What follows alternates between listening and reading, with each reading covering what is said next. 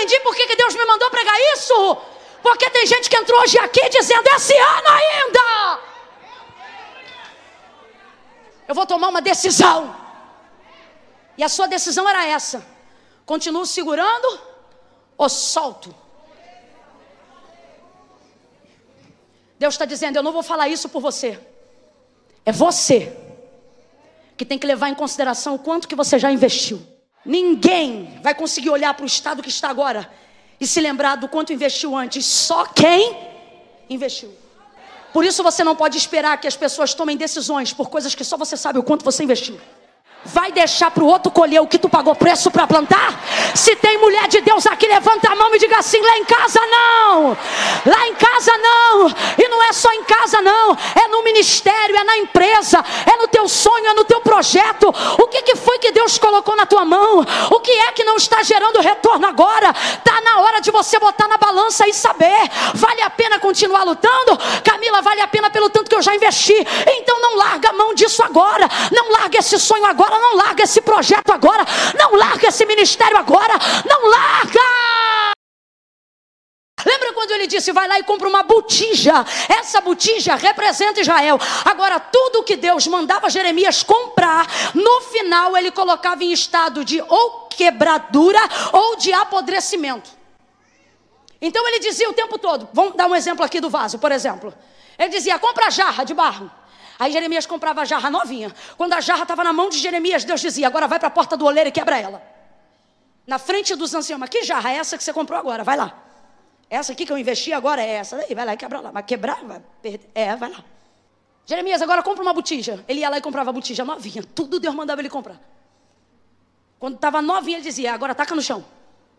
Mas eu comprei agora. Vai, quebra aí. Essa aqui novinha. É, joga no chão. Quebra. Esse cinto, bonzinho, novinho, engomado. Cava e esconde. Quando volta, tá como o cinto? Quem lembra? O cinto tá como? Tudo isso representa Israel. É Deus dizendo: primeira coisa, quem investiu nela fui eu. Deus não vai usar um profeta que não se compromete. Então é por isso que Deus diz para ele o tempo todo: compra. Sabe o que Deus está dizendo? Investe. Para quê? Você vai começar a sentir o que eu sinto. O que, que é você investir em algo e depois aquele algo se tornar como se fosse nada diante de você? Então, tudo que Deus queria tipificar, que era Israel, para envolver o profeta, mandava ele investir. E quando estava na mão dele, bonitinho, ele mandava ou quebrar ou enterrar, para gerar, para quebrar ou para entrar em estado de apodrecimento. Agora, o que que não muda dentro do contexto? Inteiro ou quebrado, seja inteiro no início do profético ou apodrecido no final do profético, aquilo sempre está ligado a Israel. O que que Deus está dizendo? Não importa como ela está, ela não deixa de ser minha. Agora preste atenção. Quem não conhece de investimento descarta rapidamente. Porque normalmente você só dá valor àquilo que você viu no estado atual. Só que Deus considera também valor de investimento. Quando está bom é Israel, e quando não fica bom, ele continua chamando de Israel. Pode ser, pode ser uma Israel em pecado, mas ainda assim é uma Israel. Sabe o que Deus está dizendo? Não me desfaço dela tão facilmente. Por que não? Olha o estado dela agora, mas isso não se dá pelo que ela é agora. Isso se dá por tudo que eu investi nela antes. Eu vou falar bem rasgado, você vai entender. Quem vê o filho de uma mulher de Deus hoje cracudo na rua, olha e diz interna, esquece que teve filho, isso é mole. Agora, por que, que para ela não é tão fácil? Porque você olha e vê o cracudo, ela olha e ainda lembra do talco. Ela olha e ainda lembra das fraldas. Ela olha e lembra dela fazendo diária e virando plantão para colocar esse menino na escola, no judô. Ela lembra de andar com ele na rua, segurando a mão e levar ele para a escola dominical. Aí quem olha hoje o cracudo, viciado, o aviãozinho da boca, diz: esquece que você teve esse filho. Só que ela não esquece por causa do atual, do, do atual estado hoje. Mas não é por causa do estado hoje, é por causa de tudo que ela investiu antes. Então, quem chega agora é tendencioso a descartar pelo estado atual. Você vê hoje um casamento que não está legal, que não está dando bem. Aí vem aquela amiga que não sabe o que é investimento, não sabe o que é jejum, choro no cesto de oração, joelho, madrugada, limpar vômito. Lembrar que ele já foi pai antes de ser um vacilão. Lembrar que ele já foi um bom marido. Aí vê ela agora e diz: Você não precisa disso, larga esse traste. E ela até tenta. O problema é que é nomezinho escrito no papel. É campanha de oração, é jejum, é joelho dobrado, é vigília, é monte, é livramento, é ele na rua e ela na madrugada dizendo: Deus, eu sou tua serva, liberta, transforma, restaura. Ele ainda está em processo, mas alguém diz: joga fora, isso não presta. Só que ela não consegue considerar ele só pelo estado atual, porque ela se lembra de tudo que investiu. Ninguém vai conseguir olhar para o estado que está agora e se lembrar do quanto investiu antes. Só quem investiu.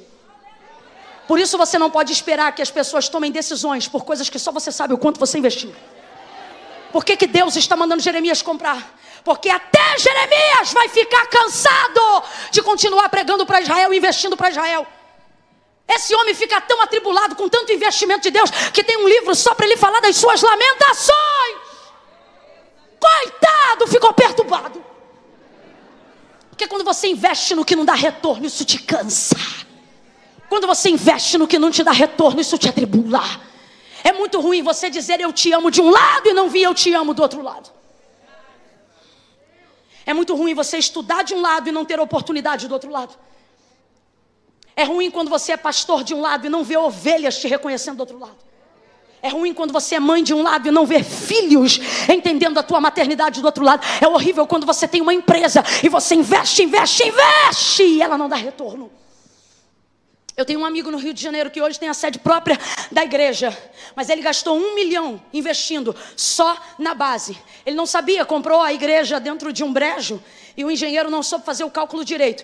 Botou então tantos mil para poder começar a base. Só que não começava, e a igreja com dificuldade. Vendendo sapato, açaí, tapioca, cachorro quente, hambúrguer e tudo que vinha botava naquele chão. O problema é que aquele terreno engolia tudo. O engenheiro vinha, trocava engenheiro, mandava outro e não dava mais jeito. Aí um dia chegou um, ele já tinha colocado já mais de 500 mil. E aí ele disse assim: Olha, tá aí, ó, falaram que não tem jeito, é isso aqui, ó. Aí a igreja disse para ele: Agora o senhor não vai abrir mão, não, porque só eu sei o quanto que eu botei ali de açaí, disso, disso, disso disso. Ele disse que Deus usou o povo e ele foi orar. Porque não é porque o povo fala que você decide, não, senão não precisava de líder. Ele foi orar e Deus falou para ele. Eu estou na boca do povo. Deus falou para ele naquele dia acerca daquela resposta: Não venda o terreno, você já investiu demais para largar ele agora. Deus, então o que, é que eu vou fazer? Ele disse: Você vai investir menos para terminar, mas se você sair agora não compensa. Chamou então, trocou o engenheiro. Quando trouxe o, o, o outro que se responsabilizou pela obra, ele deu um último valor fixo, que era o que faltava para o terreno ter uma base pronta para subir. Resultado: ele gastou um milhão só embaixo. Quando chegou esse último, que falou para ele que estava pronto se quisesse construir. O camarada deu uma apurada tão forte lá, que eu não sei como é que chama esse negócio aí de estudo da terra. Eu sei que o homem falou para ele: ó, se você quiser, você pode construir um prédio de até 12 andares aqui. Porque ficou muito forte essa estrutura. Naquele dia, ele disse que Deus falou para ele: nunca mais eu esqueci disso. É um testemunho pessoal. Nunca mais eu esqueci disso. Deus falou para ele: existem coisas que realmente não valiam nada. Mas pelo tempo de investimento que você fez, elas passam a valer. Eu vou falar bem rasgado que é para todo mundo entender. Não leva mal não, mas eu vou falar. Tem gente aqui que de fato não era para ter casado com quem casou. Tua mãe falou, teu pai falou, teu tio falou, a irmã do ciclo de oração falou, mas você disse: Eu amo. Casou, tá comendo pão que o diabo tá amassando. Só que já tem oração, já regou, já evoluiu, já não é o traste mais que era, já está mudando. Aí alguém que chega e vê o estado atual e olha que ainda nem é o pior, né? Chega e diz assim: larga, que não tem mais jeito não. Aí Deus vem hoje aqui para dizer: Ó, oh, vou te falar um negócio. De fato não valia nada, mas tu investiu tanto, tanto, tanto. Tu investiu tanto, tanto, tanto, que agora abre aspas, eu tô com um problema. Qual o problema? No céu não tem lixão. O que, que eu vou fazer com essas orações tuas que subiu até aqui? O que, que eu vou fazer com essa quantidade de campanha, de jejum e oração. Você acha que eu vou jogar no lixo? Eu não vou, não. Deus está dizendo: você vai investindo, e enquanto eu não faço a obra completa, eu vou colocando o teu investimento no seguro. Oh, meu Deus! Pega na mão de alguém aí agora. Eu estou sentindo Deus aqui, gente. Sacode essa pessoa aí agora. Sacode ela e diga para ela: você já investiu tanto. Diga, você já investiu tanto que agora quem não abre mão é Deus. Ele vai garantir o teu investimento, ele vai garantir a tua busca, ele vai garantir a tua oração. É isso que Deus está fazendo com Jeremias. É isso que ele está ensinando para Jeremias. Investe, Jeremias. Investe. Jeremias está cansado. Só que já investiu muito. Não dá para abrir mão agora. Eu já coloquei tanto, tanto, tanto aí, que agora eu tenho que ficar para ver o que, que vai dar. Eu vou aproveitar que eu estou numa maioria de mulheres e vou falar para quem está com a vida conjugal atravessada. Tu não me ora 10, 15 anos por esse homem e depois larga ele, não, porque você sabe o que acontece? Isso aqui não é espiritual que eu vou falar agora, não. Isso aqui é vida. Eu vejo isso aí, ó. Nesse ministério que eu vivo há mais de 10 anos, integralmente, visceralmente, ouvindo pessoas. A mulher pega a causa do cara, chapado, viciado, vacilão, adúltero, prostituto, sem vergonha. Marca, ah, eu amo. Aí fica a casa, mas ok.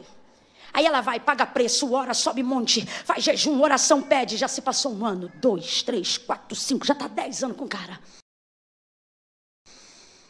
Dez anos investindo. Ai, Camila, aguento mais não, dei tchau. Ela dá tchau em fevereiro. Em março, esse desgramado casa com a serva de Deus. Vai para a igreja aceita Jesus, se torna um dos melhores obreiros da igreja.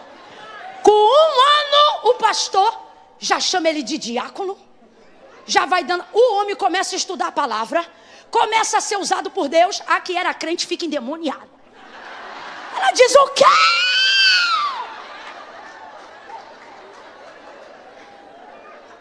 Aí a outra mulher que chegou agora, na bênção, Homem de Deus, vem contar testemunho, irmãos. Eu estava esperando o Senhor.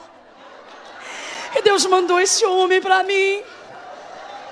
E a outra está sentada lá, oprimida, dizendo o que é que houve. Agora eu que vou te perguntar e você vai dizer o que é que houve. Você acha que a restauração desse homem é fruto dessa mulher que chegou agora? Que ainda está descobrindo a cor dos olhos dele? Essa oração é fruto de quem? Catuca duas aí, diga: no céu não tem lixão. No céu não tem lixão vai deixar para o outro colher o que tu pagou preço para plantar?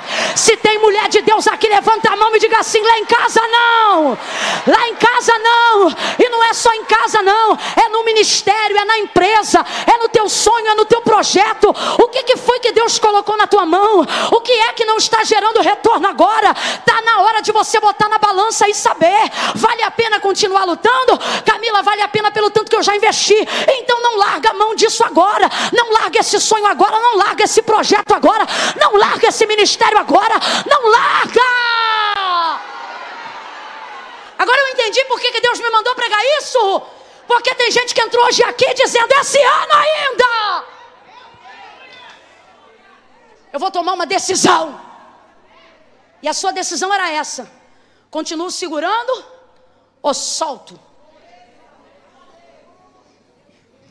Deus está dizendo: eu não vou falar isso por você. É você que tem que levar em consideração o quanto que você já investiu. Vale a pena largar isso agora?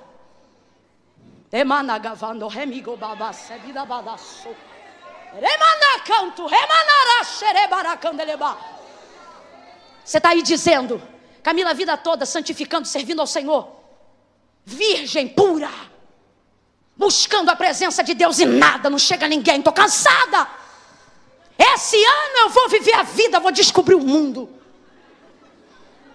Você está rindo? Eu estou falando muito sério. Estou cansada, está cansada? Então você vai pegar esses anos de pureza, de santidade, vai entregar na mão de qualquer um. Você acha que alguém que chegou ontem vai saber o valor de um investimento de anos? Emanavai, Nehemigio, rebalabaxer. Deus, você pode dizer que eu estou louca, que eu estou translocada, que eu estou pregando hoje, com, como diz o, o, o, maranhense, no meio da taca, atacando no meio do quengo. Só que hoje Deus está colocando na minha boca a palavra de conserto, sabe para quê? Para te dar livramento, para te dar livramento. Deus te trouxe hoje aqui para dizer: faça a escolha correta. Faça como Jeremias, se não estiver aguentando, crie um livro de lamentações, faça um diário. Chora, reclama, quebra os pratos. Bota a cabeça no travesseiro, dá uns gritos, entra debaixo do chuveiro, abre tudo, chora com a água descendo, vai no, no, no delivery, pega um milkshake gelado. Minha filha, eu não sei, dá um jeito, mas não joga por terra tudo que você investiu até o dia de hoje. Quantas festas você deixou de ir? Quantas bocas você deixou de beijar? Quantas coisas você renunciou? Aí agora, porque não está dando resultado, vai deixar? Podia até não valer nada, mas sabe o que vai acontecer na tua vida? O que aconteceu na vida da Cananeia, Mateus 15, 21. Responda para mim com inteligência: Deus tem compromisso com o endemoniado? Deus tem compromisso com o endemoniado? Mas ele libertou a filha da Cananeia, sim ou não?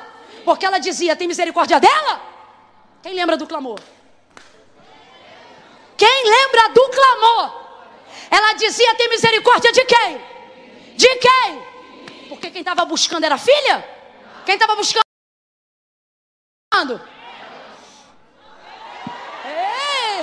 Você está entendendo? Deus está dizendo: Eu não tenho compromisso com quem não tem compromisso comigo, não.